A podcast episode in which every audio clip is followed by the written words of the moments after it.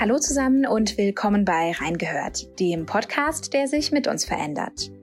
Als der Covid-19-Lockdown in Deutschland kam, haben wir begonnen, hier mit Microsoft-Partnern über aktuelle Herausforderungen zu sprechen.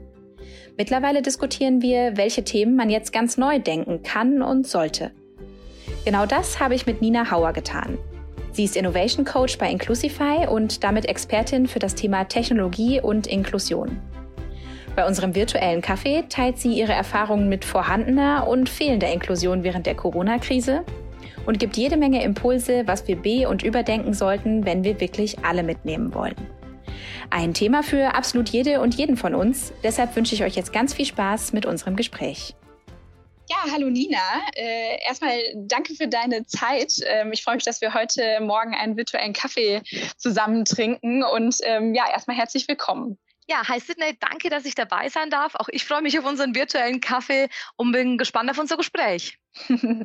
ja, ich auch, denn ähm, als wir für diesen Podcast in Kontakt gekommen sind, ähm, habe ich gelesen, dass du Innovation Coach bei Inclusify bist und ich finde, daran klingt eigentlich schon alles spannend. ähm, jetzt sprechen wir heute ähm, natürlich hauptsächlich darüber, wie ihr auf Technologie setzt, um Inklusion voranzutreiben, insbesondere weil sich ja auch durch Covid-19 in unserer Welt- und Arbeitswelt in den letzten Wochen und Monaten äh, einiges verändert hat. Deshalb erstmal so meine erste Frage, vor welchen neuen Herausforderungen stehen wir gerade beim Thema Inklusion und was müssen wir gerade vielleicht neu denken? Also wenn man ganz allgemein das Thema Inklusion betrachtet, ähm, was sich jetzt momentan durch Covid vielleicht auch herausgestellt hat, ähm, es gibt ja momentan sehr, sehr viele Ansprachen gerade ähm, im Fernsehen und Co. von Politik, wo es darum geht, die Menschen zu informieren und auf dem Laufenden zu halten. Und da ist zum Beispiel ganz stark aufgefallen, dass viele dieser Statements und viele dieser Regierungsansprachen zum Beispiel nicht in Gebärdensprache übersetzt worden sind oder auch nicht mit internationalen Untertiteln ausgestattet waren. Und gerade für Menschen, die darauf angewiesen sind, zum Beispiel jemand, der, der nicht hören kann, wie wichtig ist es da, dass äh, zum Beispiel ein Untertitel vorhanden ist? Oder eben auch für Menschen, die einfach keine Muttersprachler sind. Denken wir einfach mal all die, die in Deutschland leben, die aber vielleicht der deutschen Sprache nicht mächtig sind oder vielleicht nur zum Teil, die vielleicht mal nur einen ja, Grundkurs äh, in, in Deutsch hatten, die sollen jetzt auf einmal eine Regierungsansprache verfolgen. Also da stelle ich mir tatsächlich sehr schwer vor, weil es ja doch über diesen täglichen Sprachgebrauch äh, äh, hinausgeht. Und da finde ich es einfach super wichtig, ähm, dass die Kommunikationswege einfach möglichst barrierearm gestaltet werden. Also da stehen wir jetzt gerade vor ganz neuen Herausforderungen. Und ich denke, oft war es auch einfach die fehlende Ausstattung. Also es ist ja auch eine, eine Frage, dass was überhaupt möglich ist, aber da muss, denke ich, ein Augenmerk drauf gelegt werden.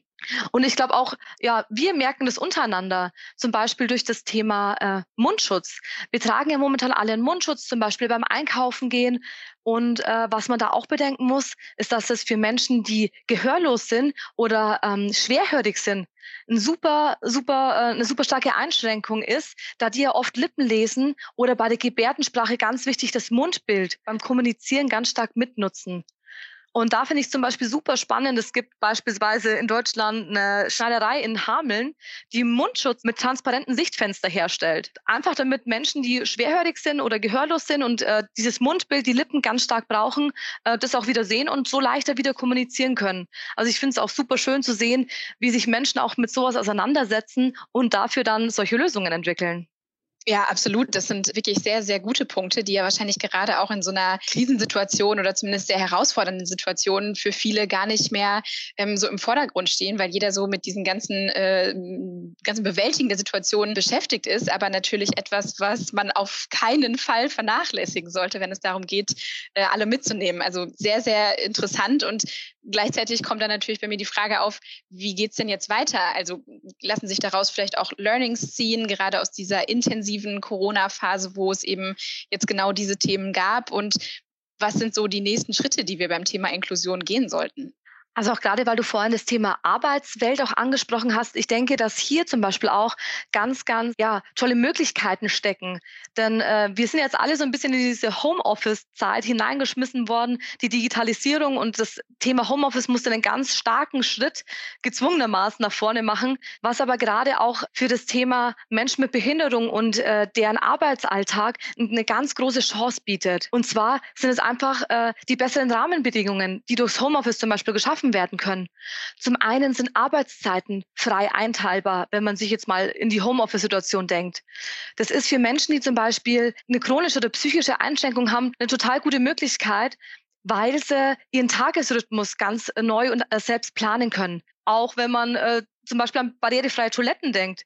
Ähm, nicht jedes Bürogebäude hat vielleicht eine barrierefreie Toilette, aber zu Hause haben Menschen mit einer Einschränkung meistens eine recht gut umgebaute Wohnung oder haben eine barrierefreie Toilette, die sie dann leichter nutzen können. Und ja, so entfallen praktisch viele Dinge, die vielleicht im Büro ein bisschen ein Hindernis wären. Auch der Arbeitsweg, der für viele Menschen ja eine große Herausforderung ist, äh, kann eingespart werden.